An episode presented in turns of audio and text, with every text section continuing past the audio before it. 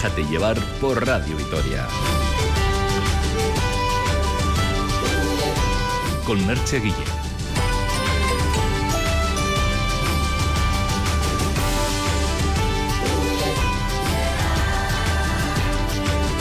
Egunon hoy ¿qué tal? Primer domingo de febrero y víspera de Santa Águeda. Hoy toca sacar nuestras maquillas y golpear el suelo para que... Estoy golpeando el suelo, ¿no? Pero bueno, la mesa, ¿no? Para entrar en canción, para que la naturaleza malurra vaya poco a poco despertando de su letargo invernal. Y seguro que más de uno y una está estas horas en modo hibernación, activándose con la parsimonia que permite los domingos, eso sí. Hoy nos vamos a hacer mutua compañía hasta las doce y media. A partir de ese momento, el deporte va a llamar a nuestra puerta con la retransmisión del partido entre el Tenerife y Vasconia. Y a partir de este momento, te invitamos a que te dejes llevar en compañía de Arancha Prado desde el control técnico y Kaitin Allende en la redacción.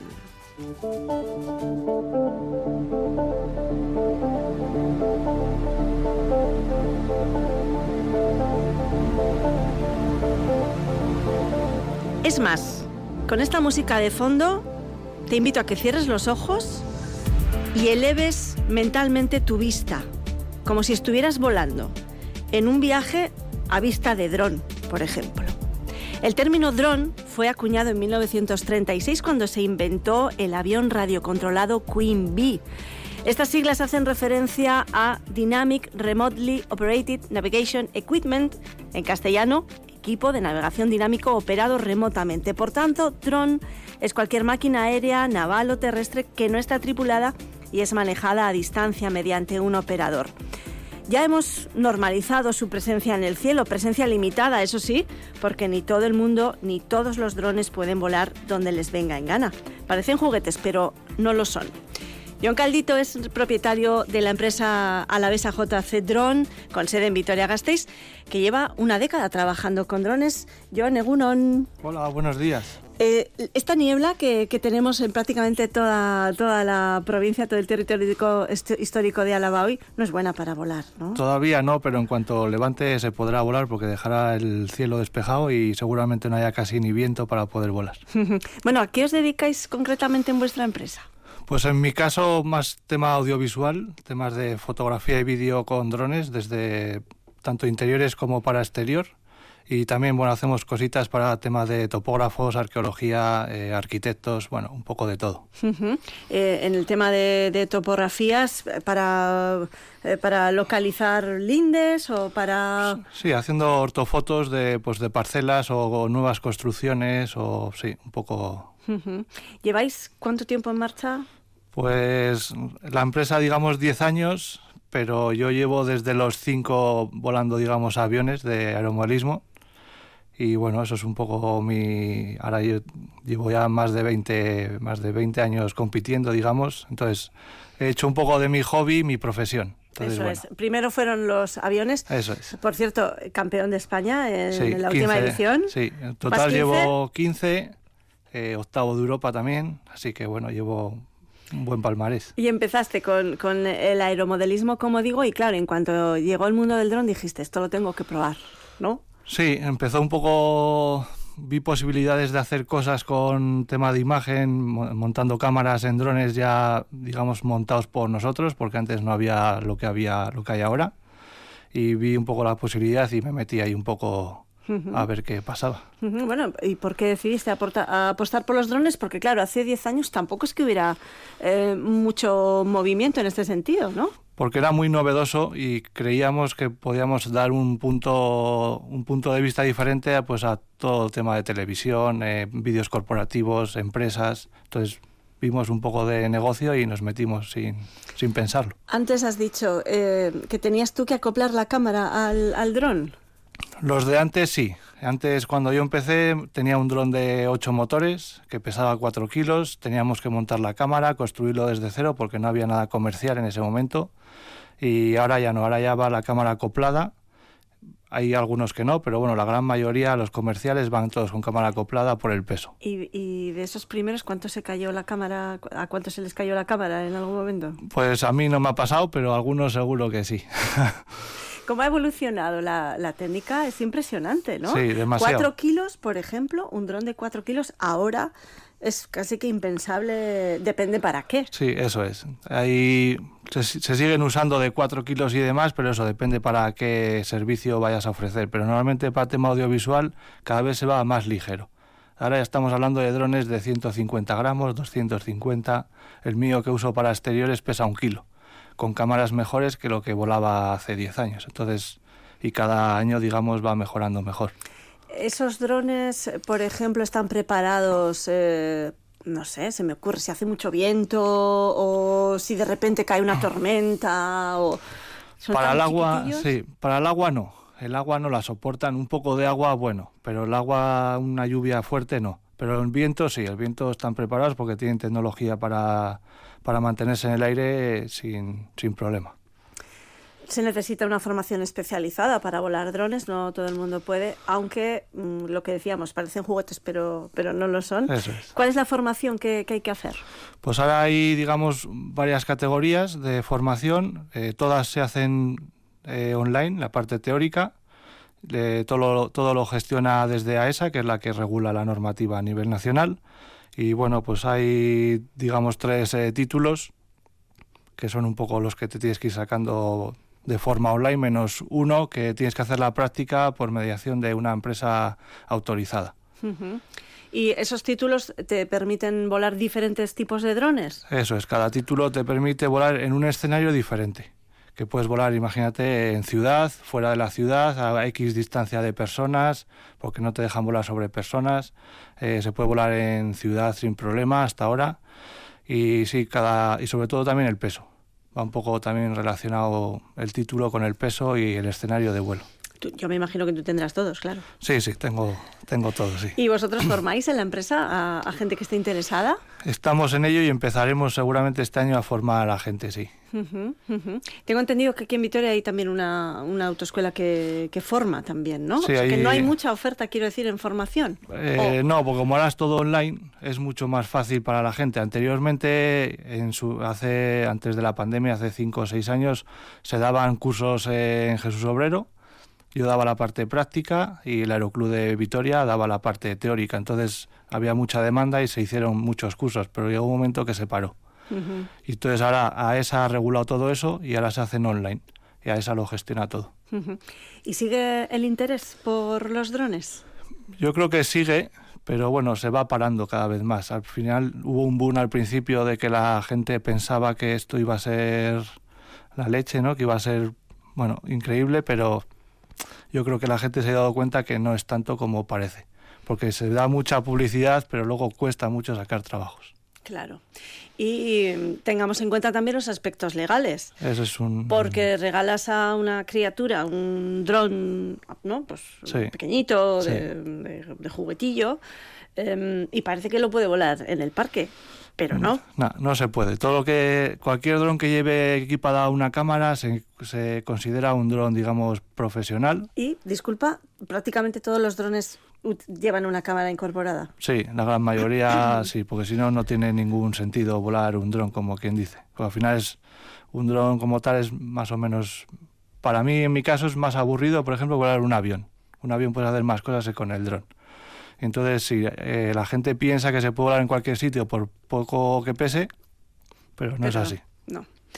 Hay que tener mucho cuidado con eso porque te enfrentas a multas importantes, ¿no? Sí, pues hay multas de hasta 4 millones de euros porque nos meten dentro del tema aeronáutico, de aviación civil, entonces estamos metidos ahí y depende de lo que provoques o lo que no provoques, pues la multa es mayor o menor. ¿Has tenido algún sustillo tú en este sentido? No, por ahora no, porque al final tengo que hacer las cosas bien para que no me ocurra eso, porque si te meten una multa de 10.000, 12.000 euros, eh, digamos, es un sí, gran problema. Te, te, funden, te funden sí. desde luego. Y normalmente la gente tiene poco conocimiento en el tema legal. Tienen muy poco, sí, porque lo, lo que digo, al final se, quiere, se creen que con un dron de 250 gramos, que se, se supone que están, tienen más permisibilidad, vuelan en cualquier sitio y no se puede. Y hay denuncias, vamos, tengo constancia de que se están poniendo denuncias. Em, cuéntanos eh, qué, mm, no sé, qué tipo de curiosidades eh, tiene el mundo del dron. Eh, por ejemplo, los usos curiosos que se le dan los drones aparte del mundo audiovisual, ¿no? Em, he, estado, he estado leyendo, por ejemplo, em, en, en los países árabes se están implementando, se quiere implementar taxis aéreos, drones claro, esos no son de 250 gramos, son drones majos, para convertirlos en taxis, por ejemplo.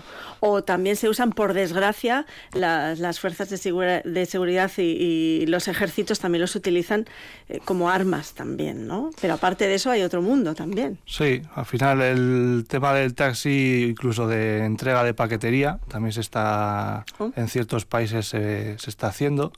En España o a nivel Europa yo creo que lo veo por ahora complicado. Pero sí, el del taxi también se ve, bueno, en tema de Arabia Saudí y por ahí se está haciendo porque, bueno, allí las leyes son diferentes. Y luego lo que comentas de usarlos para conflictos eh, bélicos, al final de tirar bombas o estrellarlo para que explote, eso está al día, vamos, eso... Deduzco que las, las eh, fuerzas de seguridad del Estado, en este caso, tienen drones también. Sí, aquí... De control o de control de población. sí, sobre todo eso para manifestaciones o problemas, ciertos problemas que igual desde el suelo no puedes controlarlos o desde el helicóptero es muy caro y no, y no es inmediato, pues tienen, tienen sus, sus propios drones para eso, para temas de seguridad sobre todo. Y con el tema de paquetería, por ejemplo, yo no, no has pensado bueno, mm, bifurcar un poco el negocio y tirar hacia ese, hacia ese Es que la normativa actual está muy restrictiva para eso. Realmente para volar en ciudad eh, solo podemos volar hasta 100 metros de distancia, con lo cual es muy difícil llevar un paquete. Al final tú el dron lo tienes a la vista y es complicado. Por ahora lo veo difícil. Igual dentro de X años lo van mejorando y van viendo que es seguro y se llega a conseguir, pero bueno todo se vea. No te pregunta cuántos tienes. Drones, pues mira, tengo para exterior ahora mismo tengo uno y para interiores tengo tres porque son drones de 150 gramos para acceder por cualquier sitio y estamos ofreciendo ese servicio ahora. ¿Y cómo son de grandes? Nada, entran en la palma de la mano. Madre mía, es como un moscardón. Sí, He visto moscardones más grandes, seguramente. Sí, sí, sí, claro, y se meten por todos los sitios, literal. Sí, sí, tal cual. he conseguido meter por la rueda de un coche, realmente. Entonces, ah. es muy pequeñito. Sí, es sobre todo para acceder en sitios de interior y dar una vista que antes no se podía conseguir. ¡Oh, qué chulada! Claro, porque tiene esa visión subjetiva que te da el dron, es, es, muy curioso, muy atrayente, ¿no? Sí, sí. Con una cámara normal no se podría hacer porque no puedes hacer la continuidad. Al final haces un, un plano secuencia con el dron que con una cámara en ciertos casos no se podría. Bueno, pues es curioso el, mundo del dron. Decíamos que, bueno que, empezó a utilizarse o, por lo menos ese concepto se acuñó en 1936 y, y estas décadas de, andadura eh, este sistema ha ido evolucionando. Hay drones salvavidas, drones que se utilizan para controlar plagas en cultivos, por ejemplo, los hay preparados para realizar descargas en, las nubes, ¿no? También y, provocar lluvia. Y hay otro tipo de drones muy curiosos.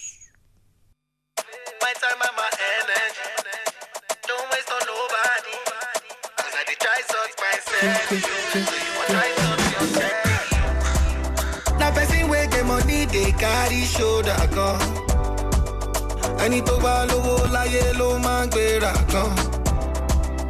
And I dey move with precision, I go carry you along, lọ. Thank God say me akẹ́kọ̀ọ́. Oya, ìwọ tó bá lówó náwó ẹ̀ sókè. No go think am náwó ẹ̀ sókè. Fàlàyà kò náwó ẹ̀ sókè. Jogodo sùngbà náwó ẹ̀ sókè.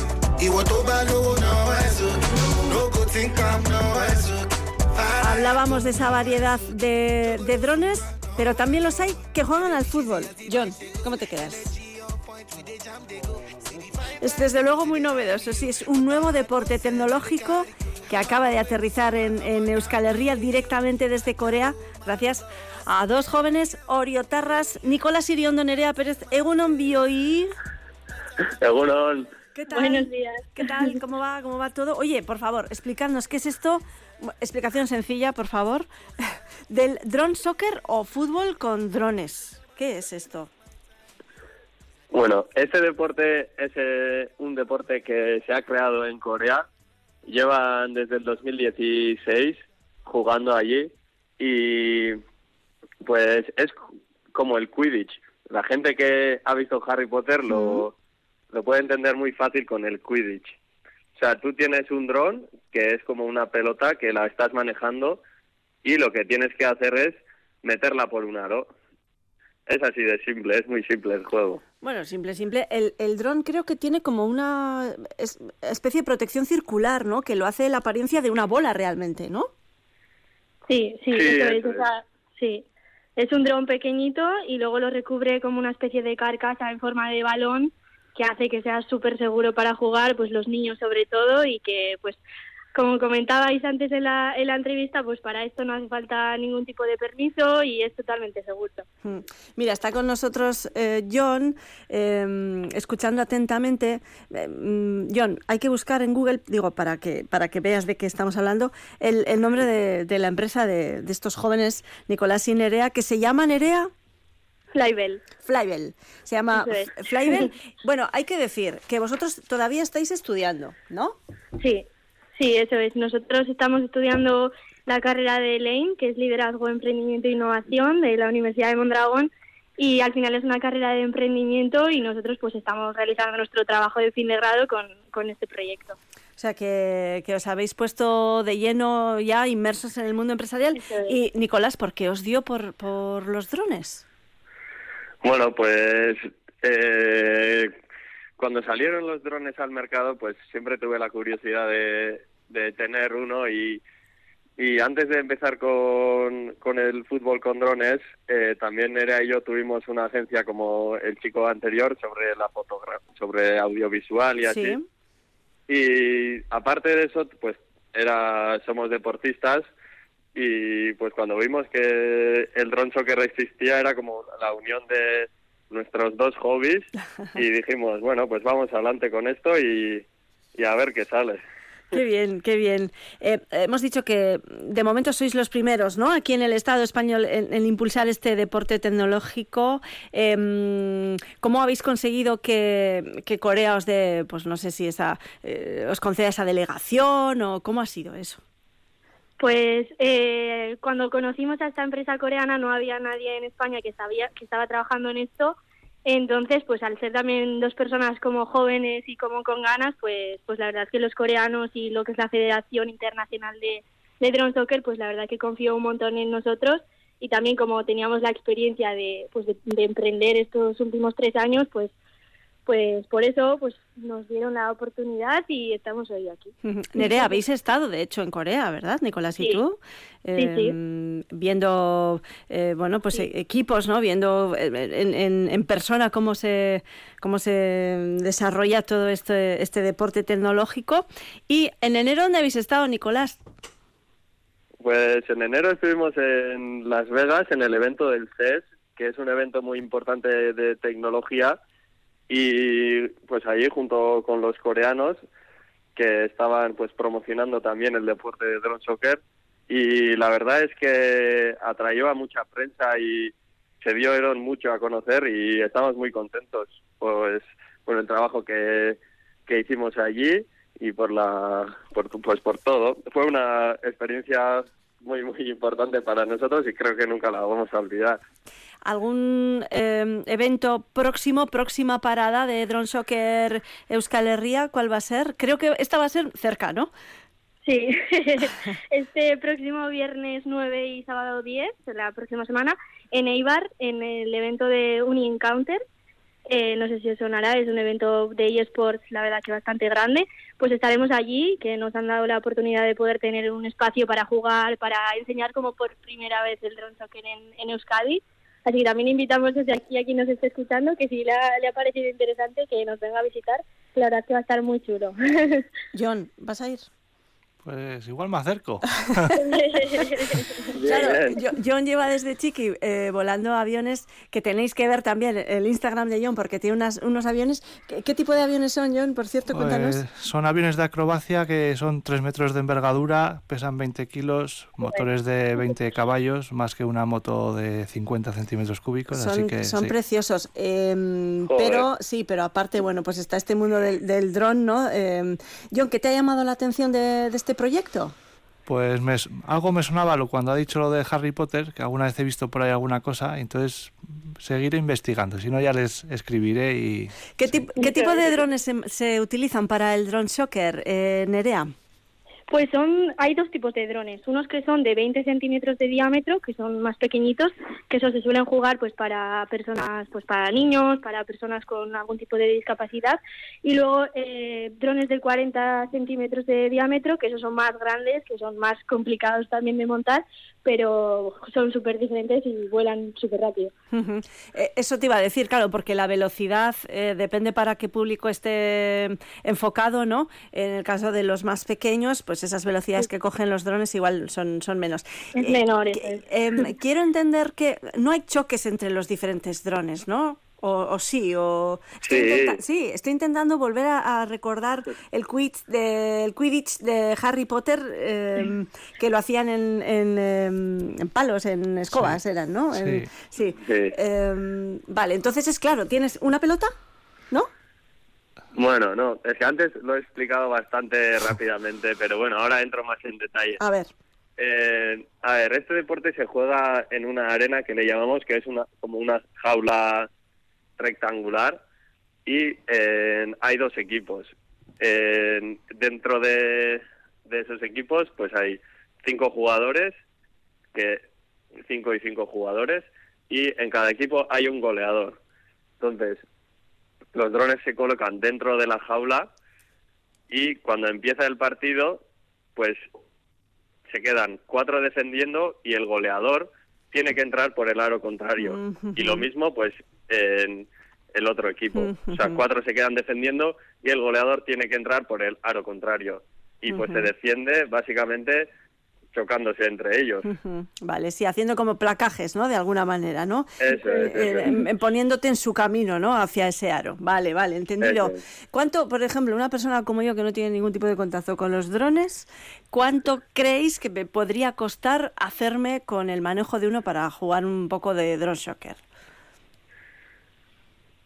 Eh, pues alrededor de, o sea, de dinero suelen costar estos drones alrededor de 200 euros, pero es súper sencillo de jugar. No, no, sí, yo me refería pues un poco a, mm, si son difíciles de manejar. Si que va, que va, que va. El mando, el mando que se utiliza para pilotar este dron es como el mando de la Play. O sea, quien ha jugado a la PlayStation es el mismo mando. O sea, para arriba, para abajo, derecha, izquierda. Vale, vale, bueno. Nos habéis contado, Nerea, nos habéis contado que el próximo fin de semana, viernes y sábado, estáis en Eibar. Em, y después, ¿cuáles son vuestros planes? Porque claro, esto va como, como muy rápido, muy, muy para arriba, muy internacional, muy, ¿no? sí, sí, sí.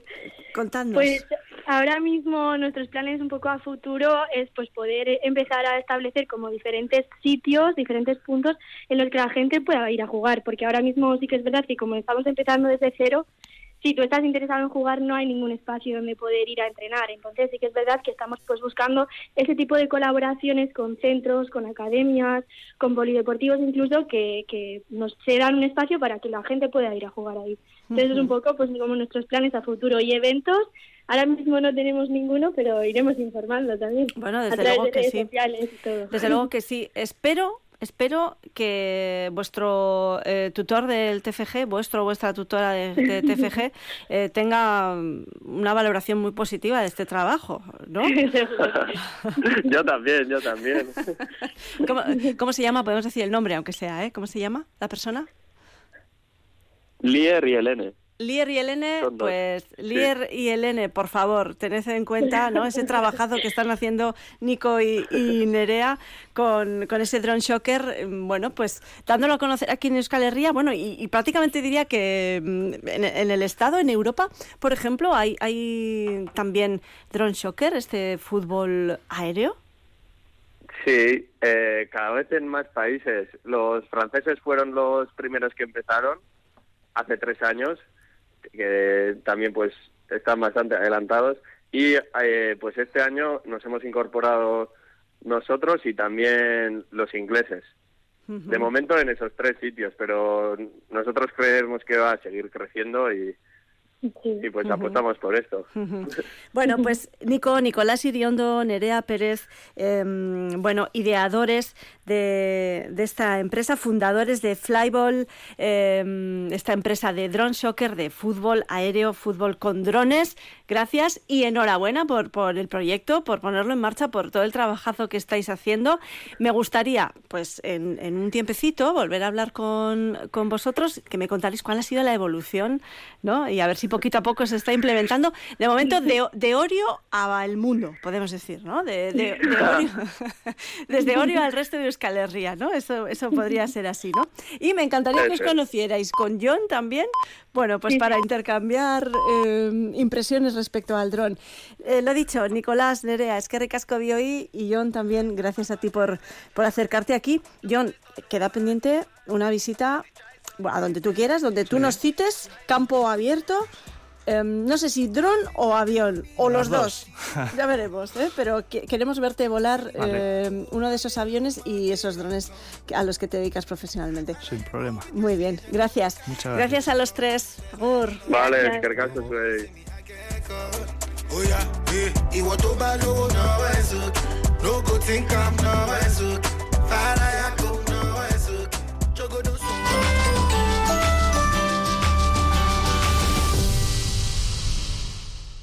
soy. Violencia sexual es que mi jefe me haga comentarios obscenos, se insinúe y busque el contacto físico. El problema es mi jefe. Cada vez que me llama a su despacho, tiemblo. Tengo miedo a perder mi trabajo. Si digo algo. Más concienciación, más sensibilización, menos silencio. Llama al 900-840-111. Te ayudaremos. Igualdad, justicia y políticas sociales. Gobierno vasco. Euskadi. Bien común. El domingo 4 de febrero, Feria de San Blas. El Ayuntamiento de Alegría Duranzi invita a todos los alaveses a esta tradicional feria en la que se darán cita en torno a 70 artesanos de distintas localidades con productos de alimentación, artesanía y restauración. Este domingo 4 de febrero, la fiesta está en Alegría Duranzi. Ven a disfrutar. Anima tú. Visitamos una de las canchas más complicadas del ACB frente al siempre competitivo conjunto de Chus Vigorreta. Tenerife Basconia con Ricardo Guerra. Este domingo desde las doce y media del mediodía, Básquet ACB. Radio Vitoria. Compartimos lo que somos. En el programa líder de los lunes. El juego comienza en 3, 2, 1, ya. Va, va, va, lanza y lanza. Ir a por lana. Está, está, está, está, está. Eso no vale. Y salir trasquilados. El conquistador del fin del mundo. Episodio 3. Mañana por la noche en ETV2. Esta semana llegamos con propuestas escénicas para el mes de febrero con Germán Castañeda y su sección Lo que hay que ver. Y hablamos también de FETEN con alguien que prepara ya su viaje para esa feria allí en Gijón, Tomás Fernández de Teatro Paraíso. El último apuntador los sábados a medianoche y los domingos a las 10 de la noche en Radio Vitoria. Radio Vitoria.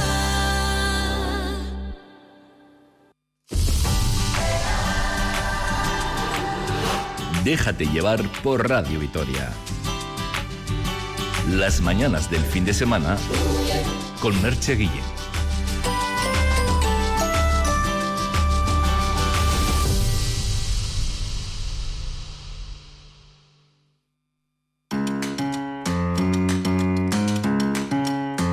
Recetas vitales con Juanjo Martínez de Viñaspre, anemias.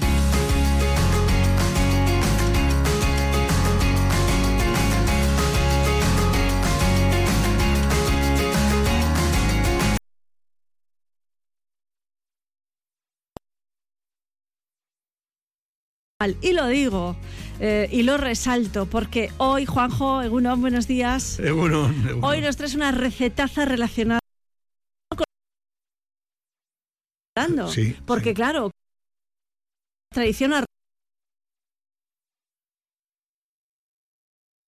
por lo menos aquí en Álava, las torrijas en carnaval. Eso es. En otras zonas se hace para Semana Santa, pero aquí, eh, vamos, siempre, siempre han sido para carnaval. Torrijas, pero no una torrija no. cualquiera. De la torrija normal, pues yo creo que bueno, se han hecho ya no sé cuántas eh, derivaciones de recetas, pero esta es de torrijas de chocolate. Atención, los chiquis de la casa, digo chiquis porque bueno, son los que más querencia tienen con el chocolate, pero los mayores también la tenemos. Sí, efectivamente. Atención a esas torrijas de chocolate. Juanjo, eh, apuntando, vamos, que es gerundio ahora mismo, espérate, cojo boli, papel y boli y a través, por cierto, del 656-787180, vuestras, bueno, pues eh, cuestiones o preguntas para, para Juanjo. Dale. Pues mira, vamos a coger para hacer estas torrijas. eh, prácticamente son igual que las que hechas convencionalmente de, de leche con un... Pero eh, este pues lleva el chocolate que le da un tono muy rico. Y sabor. Sí. Mm. Mira, 12 rebanadas de pan de torrijas, un litro y medio de leche entera, 5 cucharadas de chocolate instantáneo, 70 gramos de azúcar, dos huevos y aceite. Ponemos a calentar la leche con el chocolate instantáneo durante unos 5 minutos. Retiramos y fuera del fuego agregamos el azúcar y dejamos enfriar. Cortamos el pan en rebanadas y las disponemos en una bandeja honda. Remojamos con el batido durante una hora. Las dejamos ahí que se vayan empapando poco a poco durante una hora. Disponemos una sartén con aceite a calentar. Esto tiene que ser así, una sartén que no sea muy grande porque vamos a echar un poquito más de aceite de lo normal. Entonces, si usamos una sartén muy grande, pues vamos a gastar mucho aceite. ¿Aceite girasol? Yo la- siempre la hago con un aceite de oliva, esto Oliva. normal, ¿eh? no hace falta que sea extra, virgen extra. ¿eh? Y lo que sí vamos a hacer es, a la hora de hacerlos, tener cuidado de no querer hacer eh, seis torrijas a la vez. ¿Eh? O sea, vamos a Paciencia. paciencia, vamos a hacer, pues dependiendo del tamaño de la sartén, en dos, tres, las vamos haciendo. Les vamos dando la vuelta y lo que vamos a hacer primero antes de meterlas en la sartén es, lógicamente, escurrirlas un poquito, salen empapadas. ¿Cómo tiene que ser ese escurrido? Pues ligeramente con la mano eh, apretar un poquito, no dejarlas secas y pasarlas por el huevo, ¿eh? como hacemos con las normales. Y a continuación, pues llevarlas a, freír. Le damos vueltas y según van saliendo de, de freír, lo que sí vamos a poner, como siempre que hacemos una fritura, pues un recipiente con un poco de papel absorbente para que vaya cogiendo la, la grasita de exceso. Y lógicamente, pues a la hora de presentar, pues vamos a poner esas torrijas, que entonces es cuando le vamos a echar un poquito de azúcar, porque si los la echamos el azúcar con antelación, lo que hace es filtrarse. Y a veces, muchas veces, no, no le han echado azúcar a la torrija, le vamos a echar justo al final, pues para que se vea, porque también eh, se come por el ojo, y le podemos rayar un poquito de chocolate que tengamos en casa, rayarle un poquito de chocolate por encima, Sí, sí, sí. y entonces se, que- sí, y se hace un jaspeado ahí de, de azúcar y chocolate y nos comemos unas torrijas eh, riquísimas. Parece- Fíjate, el, el detalle de echarle, a ver, un, un, un chocolate instantáneo que, un- que hemos Sí, sí, desayunado toda la vida Sí, los que yo creo que hay en todas las casas. En hay todas las casas. instantáneo. Pues la verdad es que queda muy bien. Alguno preguntará, ¿se puede hacer con un cacao? Bueno, sí, lo que pasa que, lógicamente, si hacemos con un cacao eh, de calidad, lo que nos va a ocurrir es que para que tenga un tono dulce, vamos a tener que emplear muchísimo más azúcar. Vale. Entonces, con este, con este eh, chocolate, pues ya ese capítulo lo tenemos resuelto. Vale. Nos queda perfecto. Eh, mm, eh, dudas eh, que nos llegan a través del WhatsApp, del WhatsApp, como por ejemplo el tipo de pan. Pan de torrijas, últimamente nos dicen se ve el pan de brioche. ¿Cuál recomiendas? Hombre, mira, el pan de brioche es buenísimo para las Solo, torrijas. también te digo, ¿eh? lo puedes Sí, usar solo sí, y te lo comes lo entero. comes. Yo hace muchos años, eh, hace muchos años, descubrí un pan maravilloso para hacer las torrijas y yo siempre que puedo lo hago con ese pan. Y es el siguiente. Ir a la panadería y comprar eh, cinco o seis bollos suizos, esos bollos suizos que, que sí, bien, llevarlos a casa y dejarlos dos días, que cojan dureza. Y luego ese bollo suizo lo cortaba y hacía las torrijas. No me salía, de- dependiendo del tamaño, te salían dos o tres, porque es pequeño el bollo, pero ese brioche que ahora se ha transformado en que lo hacen en lingotes, lo hacen en barras de pan, pues mira, yo ya lo empleo hace muchos años porque a mí me parecía que era un pan muy agradecido a la hora de hacer una- un postre como este. Sí, eh, con el brioche puede pasar que si nos pasamos de, de empapar se, se, Sí, sí, sí. se desmonta aquello, Se ¿no? Necesitamos cierta, cierto grosor en, en la torrija, ¿no? El brioche, efectivamente, el brioche tiene que tener ya un grueso, pues un poco, pues no sé, te diría que tres centímetros y medio, cuatro, Ujú. porque si no, pues se puede desmoronar. Luego tampoco hay que ser tan exagerado de a la hora de, de- de empapar, Empapar. Las, las torrijas. Que no esté muy caliente igual la leche también. Eso es importantísimo. Hay mucha gente que está acostumbrada con... Si usa pan normal de- del día anterior, bueno, pues entonces aguanta igual más. aguanta más. Pero si es con un brioche, vamos a echarle en frío porque si no se desmorona Sí, todo el, sí, sí, sí, sí. el pastel. Bueno, podemos hacer una degustación, Juanjo, perfectamente. Un- una tanda de brioche, de pan de brioche y otra tanda de pan normal. Y que luego en casa cada uno elija, ¿no? Sí, y luego coger el metro, a ver lo que la cintura que hemos cogido y ya está. No pasa nada. Siempre hay herramientas en casa. Efectivamente, nada, no hay problema. Em, claro, en esta receta, Juanjo, eh, la canela no aparece. No aparece. Como habéis visto, la canela no aparece. No le vendría, no sería descabellado echarle. Pero yo creo que basta que son torrijas de chocolate. Creo que el jaspeadito ese que te he dicho de, Sí, que es de sí. chocolate rallado quedaría como más apropiado para, para que quede, pues no sé, mejor conjuntado el postre. Sí, sí, sí, sí. Bueno, pues aquí está esta receta, torrijas de chocolate, que, vale, estamos en la semana antes de carnaval, sí, pero ¿cuánta gente está comiendo ya torrijas? eh? Pues mucha gente. Mucha gente ya, ¿no? Hombre. Porque el día de carnaval yo creo que es un postre que el que va a comer en casa, que aunque es un día de un fin de semana de salir, que estará todo Vitoria comiendo y cenando por ahí, pues bueno, se deja hecho y la verdad es que es muy socorrido llegar. Hombre. Y yo creo que además es de esos postres que si llegas tarde a la noche y lo ves, tienes la suerte de encontrarte Te con él, sí, sí, ahí hay Te una atrapa. pequeña lucha y Te atrapa y ya está. Y lo comes. Y no, y no, no, no hay que, nada, hay que dejarse, hay que dejarse llevar, ¿eh? como Sí. este programa. Bueno, Juanjo Martínez de Viñaspre, gracias por estas torrijas de chocolate que tienen una pintaza estupenda y que invito a, a, bueno, todos estos amigos y amigas que cada domingo se juntan aquí en este espacio gastronómico, que si las hacen, que nos manden una fotito por lo menos. que nos manden una que foto. no te digo yo que nos traigan media docenica para probar, que tampoco es eso, No, pero que nos manden una foto. Una foto. Para probar. Y como veis, unos ingredientes que no tienen ninguna ninguna cosa especial y esto lo encontramos en el comercio local, pues que gracias a Fundación Vital y a Radio Vitoria, pues aquí haciendo un recordatorio de ese comercio. Y tanto que sí, comercio de valor. Juanjo, hasta la próxima semana. Sí. Un abrazo. Muchísimas gracias. Agur. Venga, Agur.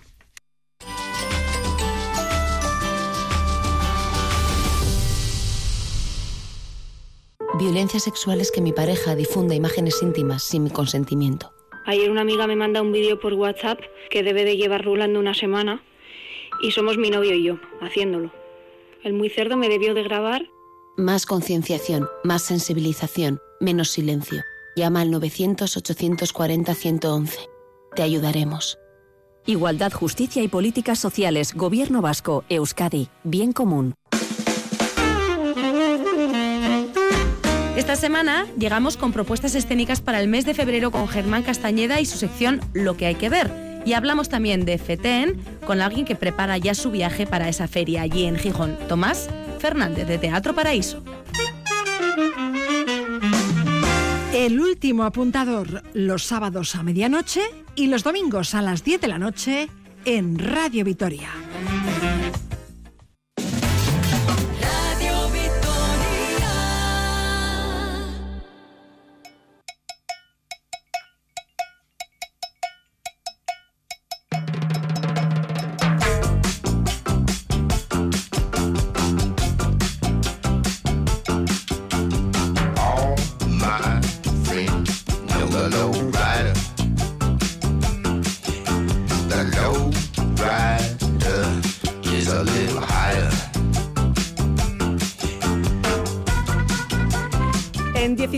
Minutos llegamos a las 11 de la mañana. Es momento de hablar de motor.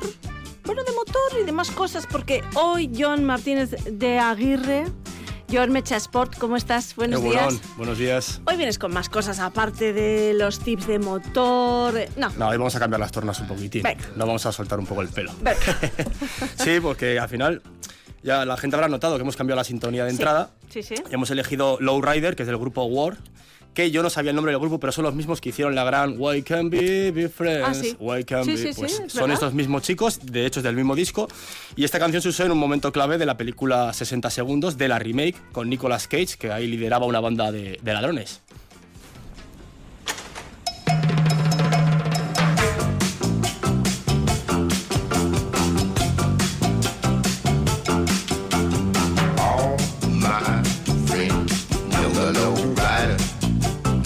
Es el momento en el que Nicolas Cage se reúne con sus compañeros de, De la banda. de la banda de, de ladrones de coches es. y le dice a uno de ellos, Lowrider. exactamente. ¿no? Y algunos que Lo conoce Eso de es. su antigua época de ladrón. y otros, sí le quedan- miran diciendo, pero este ¿Esto qué- este esto está qué es? Exactamente. ¿Esto, esto para qué? ¿no? Es una de las escenas un poco más raras porque Nicolas Cage hace una cosa muy de Nicolas Cage y luego ya se ponen a. ya los tienen localizados y van a robar. Bueno, entonces, deduzco que vamos a hablar de cine. De cine, exactamente, cines y coches. Es una selección muy personal, que nadie se me venga arriba ni abajo, que cada uno tiene su esto, pero bueno, yo creo que son muy representativas. Y vamos, de aquí se pueden sacar ideas para la típica tarde de domingo como hoy, que no se va a levantar la niebla, pues películas que podemos ver. Venga. Yo empezaría en 1968 por Bullet. Steve McQueen, detective, tiene que proteger a un, a un testigo. Se complica, la mafia va detrás, pum, pum, pum, pum, ahí eh, por San Francisco con su Mustang GT verde, espectacular. Y es una de las escenas más típicas del cine de acción, yo creo. A ver si podemos escuchar un poco de motor de Mustang. Ay, ay.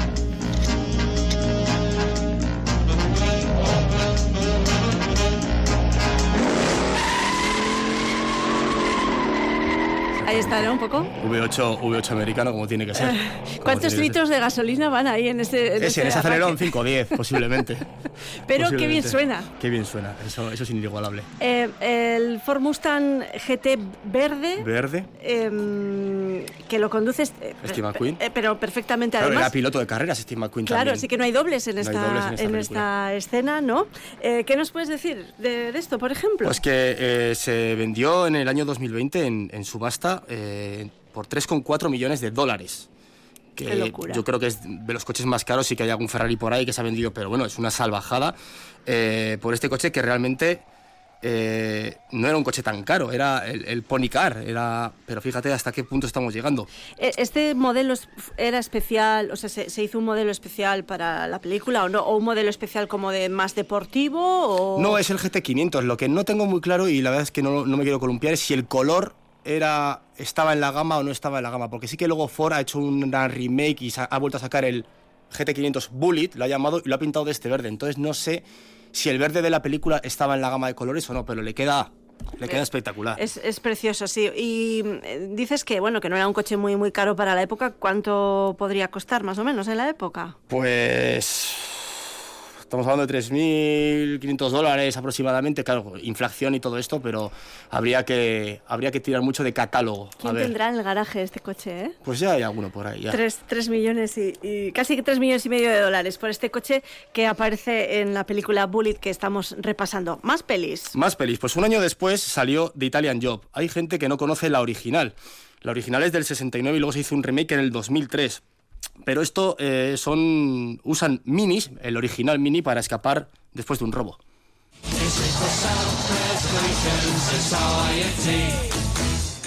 Get the, get the wheels in line, get the wheels in line with it. And then slam your brakes on or we'll be in a cabin. Este es Michael Caine diciendo que pongas las ruedas en línea porque están intentando subir a un camión. Me recordó mucho esta escena a la de esto, em, Kit te necesito, el coche fantástico. fantástico. Cuando se metía... Cuando sube al camión. Eso es, al Eso camión. es. Pues hay una escena que están intentando subir al camión y no acaban de atinar. acaban de cuadrar. Por, por la escena.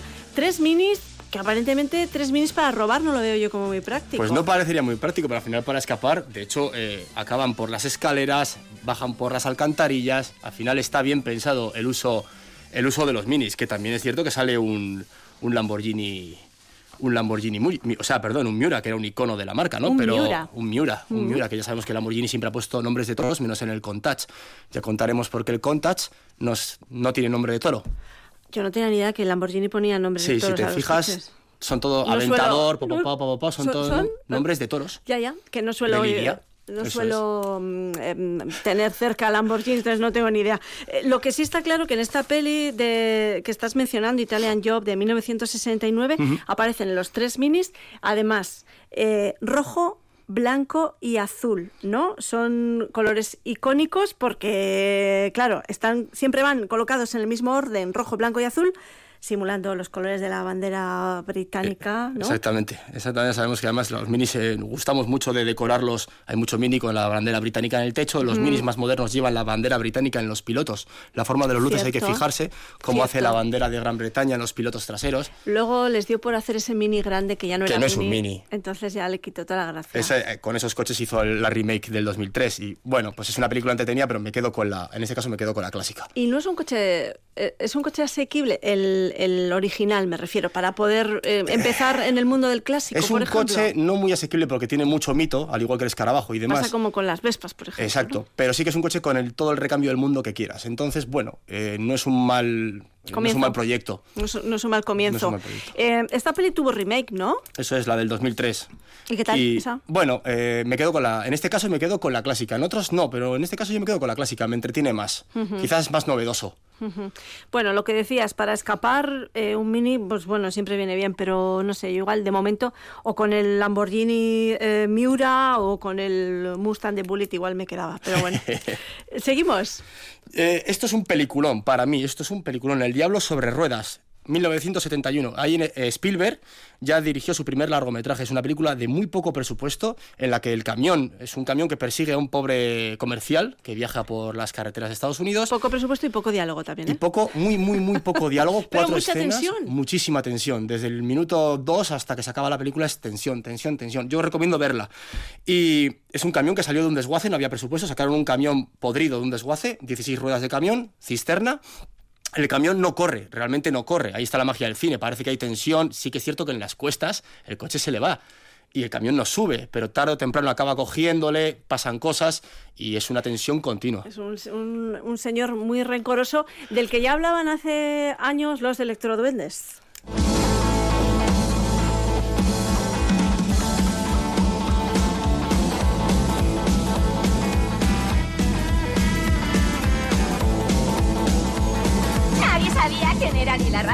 Que le había llevado hasta allí.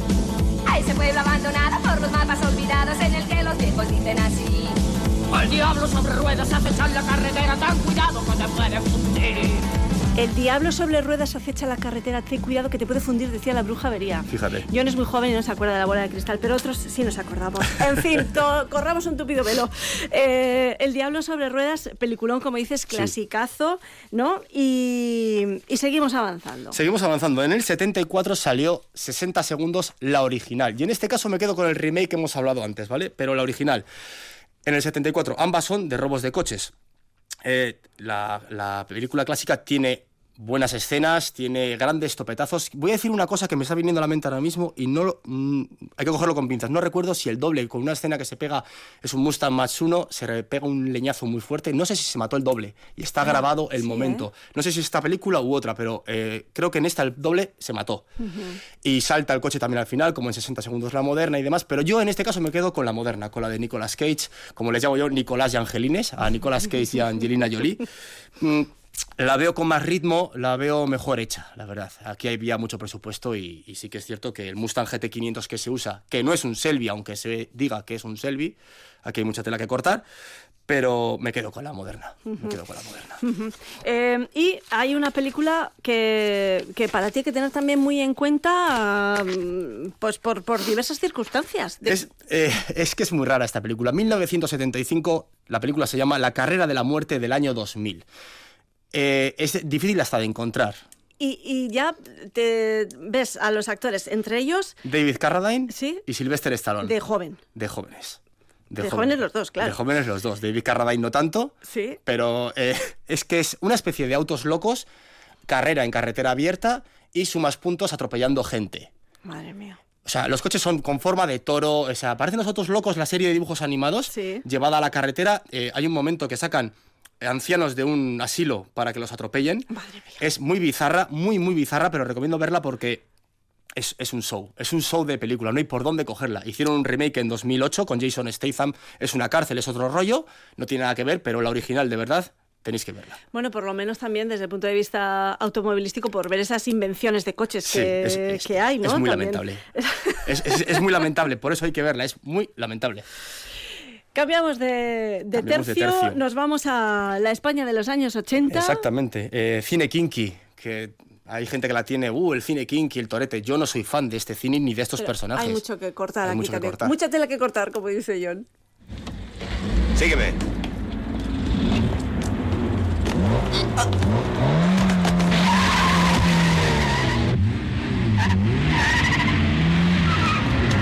¡Vamos! Plena persecución, que no se escapen. Hombre, estos coches como el Mustang no suenan, también te digo. No suenan como el Mustang, no teníamos V8 ¿De qué, en de el... qué coches estamos hablando? Pues este es el inicio de Perros Callejeros 2 de 1979 y la he elegido porque eh, salen un Talbot 150, que es el que huye, y un SEAT 1430, que es el que sigue de la policía, por las Ramblas de Barcelona, por toda la parte peatonal y se grabó sin permiso la escena. Y además es que si tú te fijas, la gente está aterrorizada de verdad, la gente se, se aparta, eh, eso no está preparado, eso no es gente random. ¿Tú O sea, crees? sí, Sí. sí, Se dice que ya había problemas de la Perros Callejeros o sea, el 1, no cine les dieron- kinky, kinky de verdad. Kinky de verdad. Hay escenas grabadas sin permiso y yo estoy convencido viendo la escena que realmente eh, apostaría que sí fue. Hay música de, del Hombre. cine kinky. Hombre, que sí, música, mucha. Mira, mira, mira, mira, mira.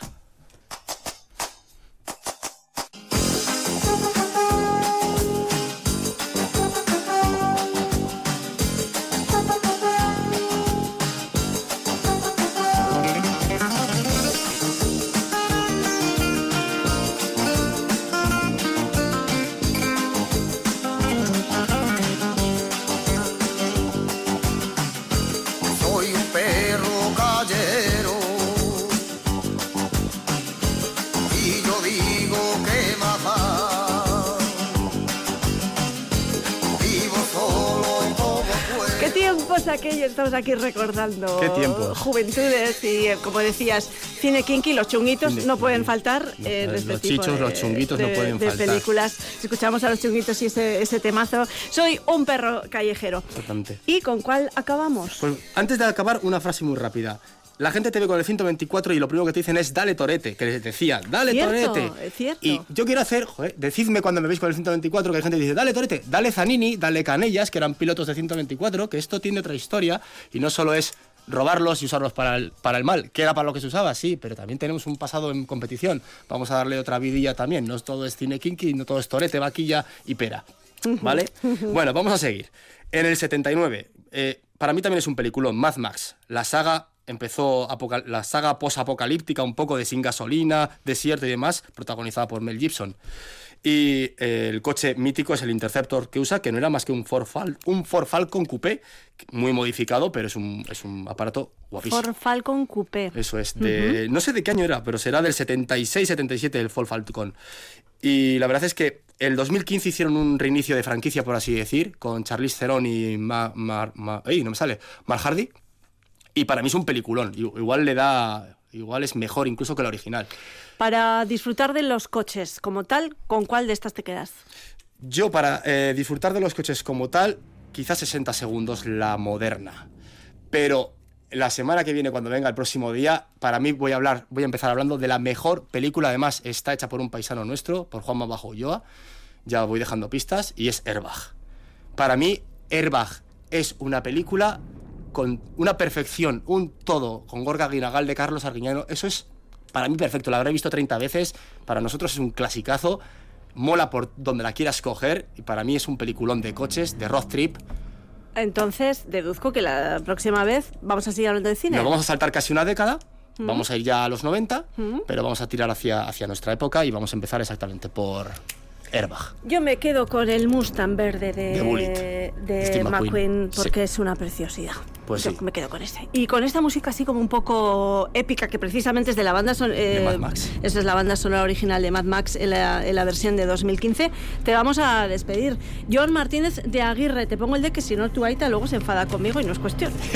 Eso es, de no es Aguirre. cuestión, Eso es. Defendamos los apellidos a veces. Eso es. Eh, le podéis encontrar en su canal de YouTube de Mecha Sport, siempre, bueno, dando buenos consejos sobre, sobre motor. Eso es. Pues John, lo dicho, muchísimas gracias. Es que ricasco, Suri. Hasta la siguiente. Agur. Nos vemos, agur. Nosotros llegamos a las 11 de la mañana, llega la información y a partir de ese momento después continuamos dejándonos llevar en esta mañana en la que todavía la niebla no, no ha levantado. Continuamos con esa niebla prácticamente en todo el territorio histórico de Álava y con 4 grados a estas horas. Quiero arte, Agur.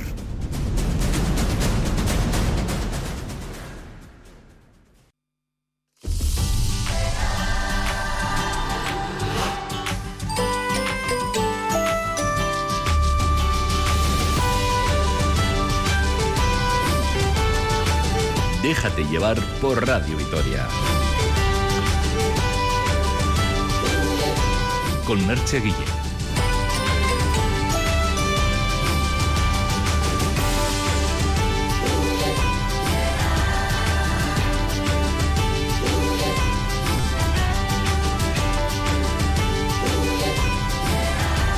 Doce y 4 minutos, por fin, ya, por fin, poco a poco ya esa niebla se despide del cielo a la vez en esta jornada de domingo y va dejando paso a ese día claro y maravilloso que, que tenemos.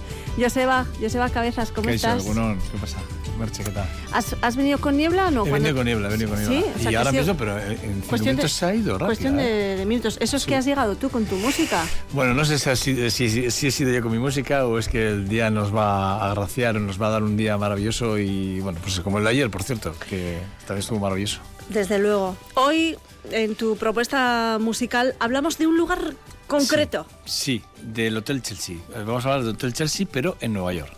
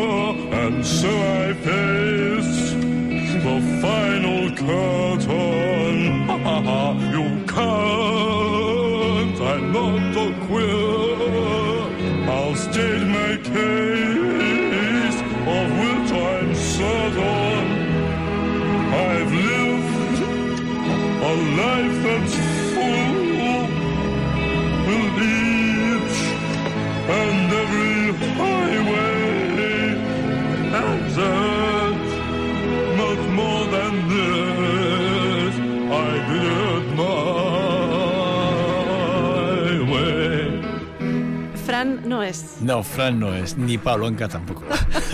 Ninguno de los dos. Pero, Pero, claro, igual esto, esto igual nos da una pista. probablemente, a ver.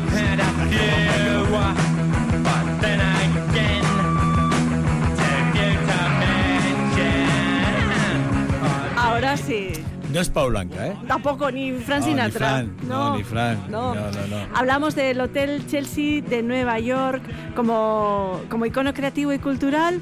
Y nos vas a hablar de este espacio a través de la música de diferentes Sí, autores. ¿no? Sí, podemos haberlo hecho a través de, de la literatura, a, a través de la, de- del, del dibujo de Andy Warhol, lo podemos haber hecho a través de la poesía, lo podemos haber hecho a través de muchísimos, de cientos de artistas, ya no solo musicales, sino artistas a nivel de generaciones y generaciones de músicos, artistas de todo el mundo que se hospedaron en ese hotel. Incluso hay que decir que una vez que se eh, rescataron a los, eh, a los náufragos del, del Titanic, también se hospedaron la noche que llegaron a puerto, se hospedaron también en ese hotel. Madre mía, pues sí queda este hotel para... Es un hotelazo, es un hotelazo que, se, cerró en el 2011 y se ha vuelto a abrir en el 2022, recientemente. Y la verdad es que, a ver, yo no sé exactamente si est- estará exactamente, según me han contado, debe de mantener incluso la esencia de lo que fue en su día uno de los grandes hoteles de los grandes artistas. Estamos escuchando a uno de los grandes, el, el vocalista de los Sex Pistols, que, bueno, pues, eh, Vicious, que, que hay, eh, apareció su novia en la habitación, creo que en la habitación 100 exactamente, pues Nancy Spungen, Spungen bueno, eh, apareció asesinada, acuchillada, y a él le acusaron, a él le acusaron de ser el, el artífice del asesinato de su novia. Es verdad que justo cuando se iba a cometer, bueno, se iba a abrir el juicio contra él, él falleció justo semanas o meses antes de- del juicio y no, nunca se le pudo condenar. Ahora bien, la historia dice que efectivamente todas las pruebas apuntaban a que él fue quien asesinó a su novia. Y estaban hospedados en la habitación 100 del Hotel Chelsea de Nueva York. Es un hotel que tiene como una, mm, una atracción especial y por aquí han pasado Bueno, notables huéspedes, Pero ¿no? eh, es, es eh, a ver, a nivel de actores, eh, desde, a ver, cómo decirte, eh, Dennis Hopper, eh, Stanley Kubrick, de hecho la, la película de Stanley Kubrick, eh, eh, se cree que el guion se, se gestó dentro de las, de las paredes. Shirley Clark también estuvo allí metido. Ahí está, ahí está Patty Austin. Patti Smith, perdona, de la que hablaremos, Madonna, ahí ha estado Didi Ramón, bueno, los Ramones prácticamente toda la banda, ahí ha estado Bob Dylan, del cual también ha- ha- hablaremos, Jenny Joplin, ha estado Jimi Hendrix, John Bon Jovi, Ryan Igual es más fácil decir quién no ha estado. casi, casi mejor. Era hotel de moda, por lo tanto, eh, todo el que estaba un poquito ahí en la cresta de, la ola quería ir a ese hotel. Lo que no sabemos es por qué, porque yo he intentado indagar el por está qué. de moda, ¿no? Eh, no creo que fuese una cuestión de moda, ¿eh? No, porque el ¿Tampoco hotel era un tampoco- hotel especialmente lujoso sí? Eh, no, no, ese es el No. tema. Es que no era nada de lujo. Si lo ves por dentro, no, no tenía ningún tipo de lujo para la época, porque estamos hablando de los años 60-70. Prácticamente eh, abarcó dos décadas muy importantes donde se juntaron prácticamente todos los grandes de los grandes, de lo más importante del mundo, en la cultura en general. ¿eh? Y ese hotel, pues la verdad es que es un punto de encuentro que cualquiera que vaya a Nueva York quiere verlo, evidentemente. Ahora pueden volver a ir a verlo. Y además creo, repito, ¿eh? he estado leyendo, creo que se conserva el 80% de lo que fue el hotel en su día. Que- Evidentemente, eh, toda su estructura ex- externa, por lo menos esa fachada, sí que Mm. está eh, tal cual, ¿no? Suponemos que apenas ha sufrido Nada, ninguna variación se desde, mantiene. desde su solo- creación. Y solo ha habido un derribo de una habitación. Esta habitación 100 se derribó después del asesinato de, de la novia de, eh, de, de Se- de Seth. eh, fue derribada y vuelta a construir para que los eh, seguidores y tal no, no pudieran nunca Claro. tener un punto de encuentro para nadie. Claro, es cierto que eh, ese tipo de, cosas se convierten en, Sí, bueno, sí. en peregrinajes por varios motivos, ¿no? Por muchísimos motivos. Y entonces eh, el- el- la dirección de entonces dijo, no, de- derruimos la, la, esta, la, la habitación y hacemos ahí. Y hicieron, creo que parte de un... De, eh, no, no hicieron, no enlazaron dos habitaciones, sino que hicieron como un, un hueco para que fuera una, una parte más del hotel. Si alguien nos está imagínate, imagínate que alguien está en Nueva York ahora Sí. escuchándonos vía online. En Nueva York ahora es, es muy de noche todavía, estará... no, ya, ahora, bueno, sí, todavía sí, yo creo que serán, estaremos cerca de las 7 de la mañana, puede ser. Alguien se ha levantado a Seis- pasear. seis por de la mañana. Bueno, el Chelsea está en la 222 oeste, eh, ¿no? 22, La- 23, 22, sí. 222 oeste, la calle 23 entre la séptima y la octava avenida. Correcto. Qué liada me acabo de pegar. Voy a, voy a reflexionar sobre eso.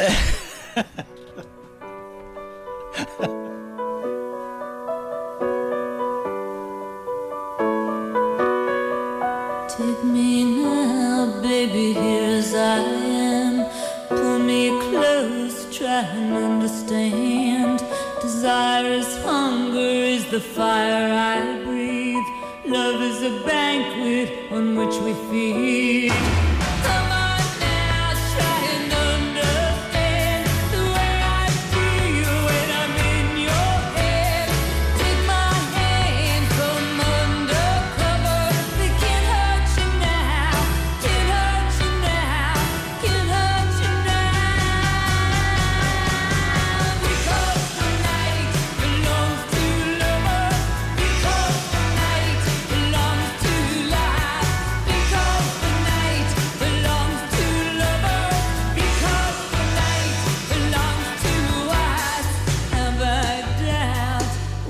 Mencionabas entre todos esos artistas cantantes, concretamente, que han pasado por el Hotel Chelsea, a esta mujer, Patti Smith, que nos visitó, por cierto, en 2022 en el Askena Rock, em, concierto maravilloso.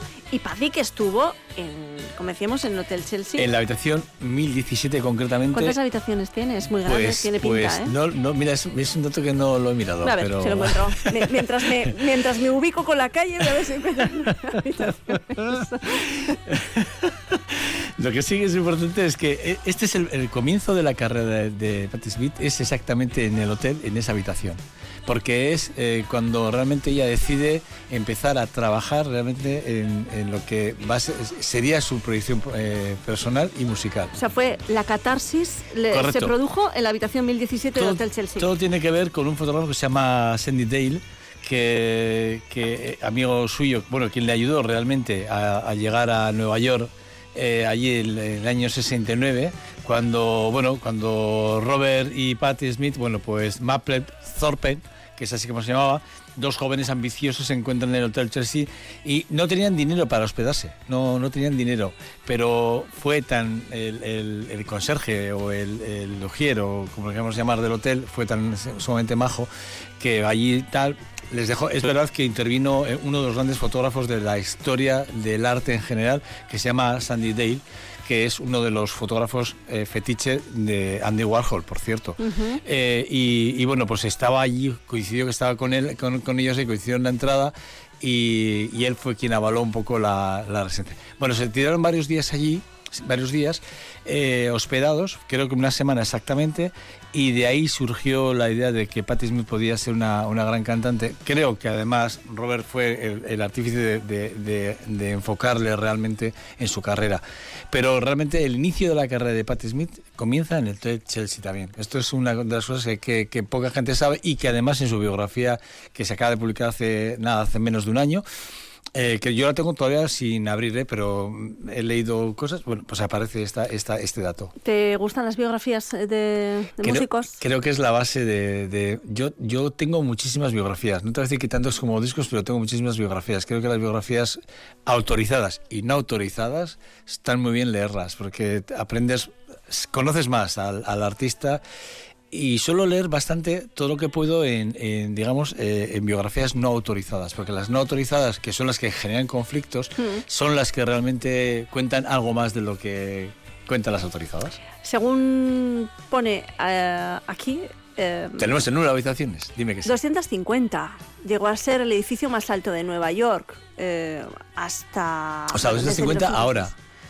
No, 250. Construido en 1883, 250 habitaciones. Lo de los números, pero bueno, ya sabes, lo de los números Bueno, de las habitaciones. yo- Igual en la planta 1 eran las 1000, las habitaciones 1000, ¿no? Podría ser. Yo lo que sí que tengo claro es que la- eh, hay 100, que hemos visto que Said eh, estaba en la 100 con su novia y acabamos de encontrarnos ahora con esta de la... Que igual es la... Igual me equivoqué, he puesto el 7 1017. y era... No, igual es la 101, ¿eh? Que ahora estoy cayendo yo que igual es la 109 y he metido 7 yo ahí equivocadamente. No sé, Bueno. lo podemos contestar. No pasa nada. Podemos- sí, no hay ningún problema. Lo importante es la historia. I remember you well in the Chelsea Hotel. You were talking so brave and so sweet, giving me head on the unmade bed while the limousines wait in the street. Those were the reasons, that was New York. We were running for the money and the flesh. And that was called love for the workers in song. Probably still is for those. Yeah, but you got away, turn your back on the crowd. You got a way I never once heard you say, I need you. I don't need you. I need you. I don't need you. And all of that jiving around.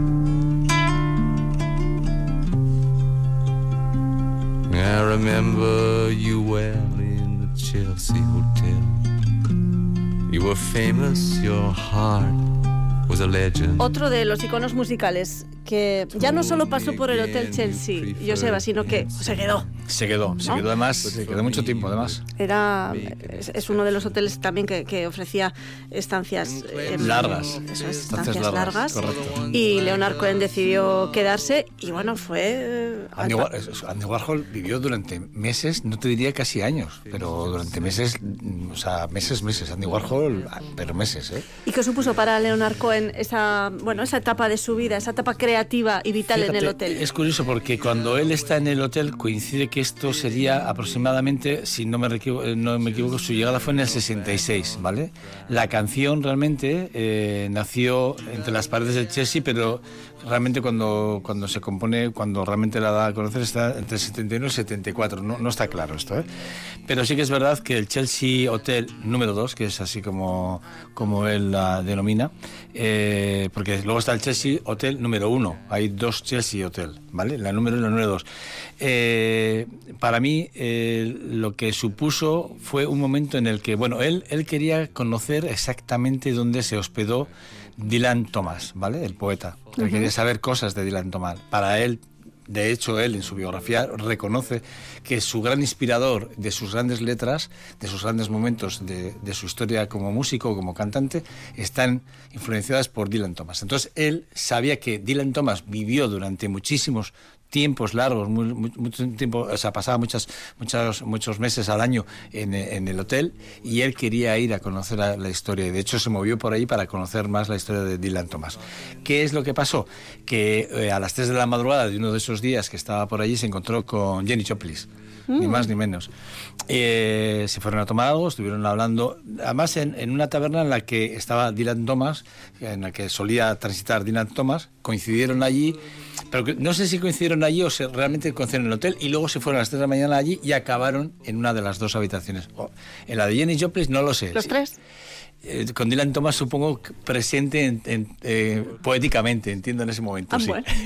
entiendo. Pero sí, el romance de Jenny Joplin y, y, Leonard Cohen duró lo que duró, que no fue poco, ¿eh? Lo que pasa que fue luego más esporádico, pero cuidado.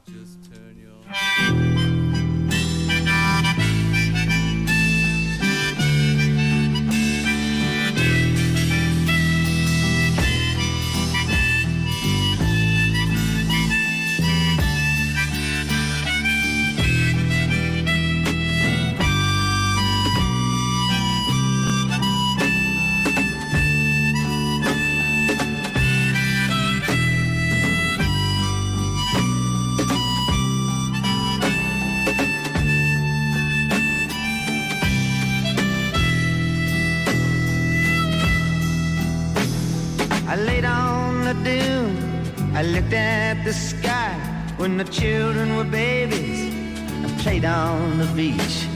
You came up behind me. I saw you go by. You were always so close, still within reach. Sarah, Sarah, whatever made you wanna change your mind? Sarah, Sarah, so easy to look at, so hard to define. See them playing with their pails in the sand. They run to the water, their buckets to fill. I can still see the shells falling out of their hands as they follow each other back up the hill. Sarah, Sarah, sweet virgin angel, sweet love of my life.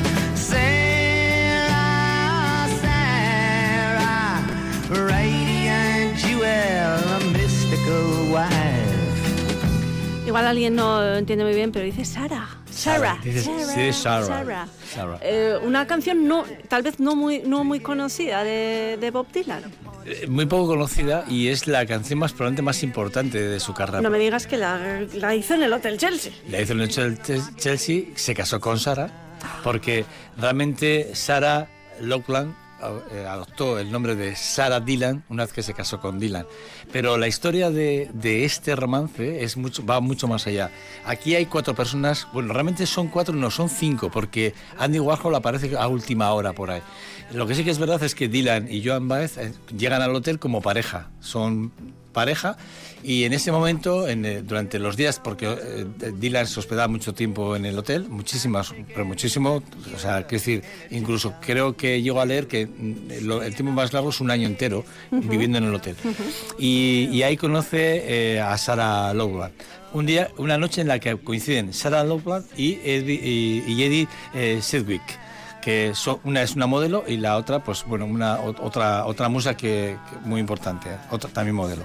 Eh, Bueno, la, la ver- la verdad es que Eddie también es actriz, una buena actriz por entonces. Bueno, lo que sí que es verdad es que se enamora de, de Sara, eh, Dylan, deja a Joan Baez, evidentemente, porque ya está completamente pregnada de, de su amor. Y en una, una de las noches en las que, no sé si coincide la noche que Dylan le dice a Joan Baez que realmente está locamente enamorado de Sí. Sara, no sé si la misma noche, pero sí que es verdad que hay una noche concretamente en que coinciden los cuatro y aparece Andy Warhol. Esa noche que aparece Andy Warhol, curiosamente, eh, se queda pregnado, pero, pero realmente loco, de, de Eddie eh, Sedgwick. ¿Qué pasa con Eddie Sedgwick? Que es, realmente fue la musa durante muchísimos años de Andy Warhol. De hecho, todo lo que pintaba en femenino Andy Warhol era, era la figura de, Eddie.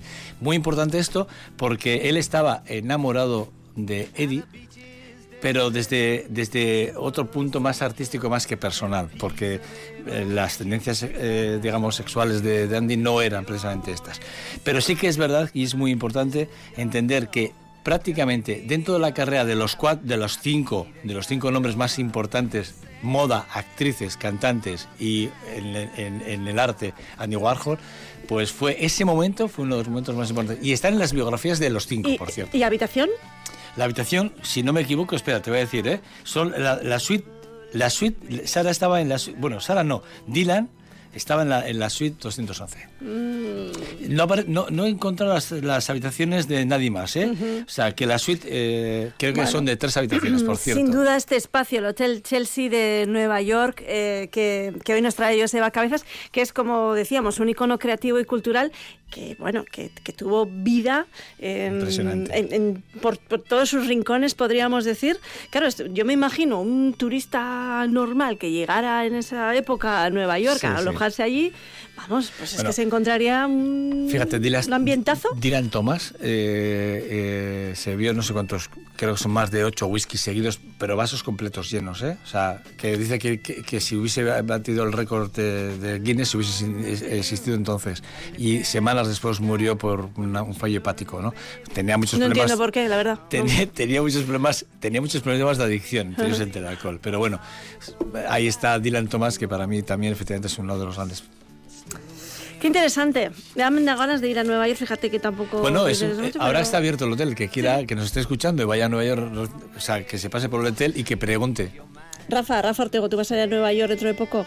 Pues va a ser que no, ya me gustaría, pero va a ser que no. De momento es que te tienes que quedar aquí. Hay un, hay, tienes jaleo hoy aquí. Tengo jaleo y del bonito además, porque ahora a partir de las doce y media les vamos a contar todos los detalles del partido más que interesante que va a disputar en Tenerife, que tampoco me importaría estar allí. A mí tampoco, ahora que lo ¿eh? dices. Ahí está nuestro compañero Ricardo Guerra para contarnos el partido, el eh, Lenovo Tenerife contra Basconia, un partido muy importante en esa pelea que tiene la escuadra gastistarra en eh, su objetivo de entrar eh, en el playoff por el título y si puede ser, ser cabeza de serie en semifinales.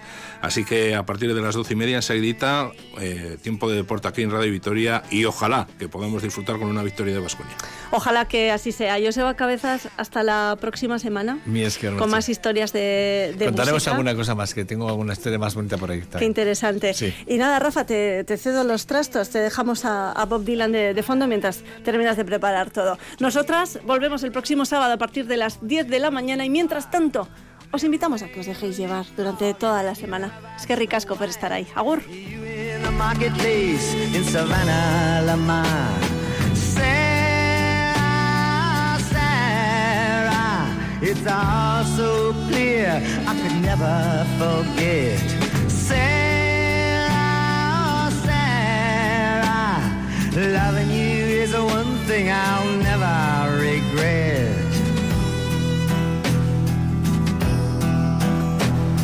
hear the sounds of those Methodist bells. I'd taken a cure and it just gotten through. Staying up for days in the Chelsea Hotel, writing sad-eyed lady of the lowlands for you. Sarah, Sarah, wherever we travel, we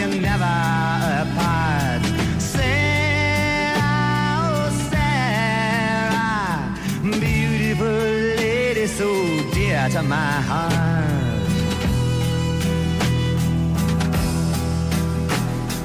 How did I meet you? I don't know. A messenger sent me in a tropical storm. You were there in the winter, moonlight on the snow, and on Lily Pond Lane when the weather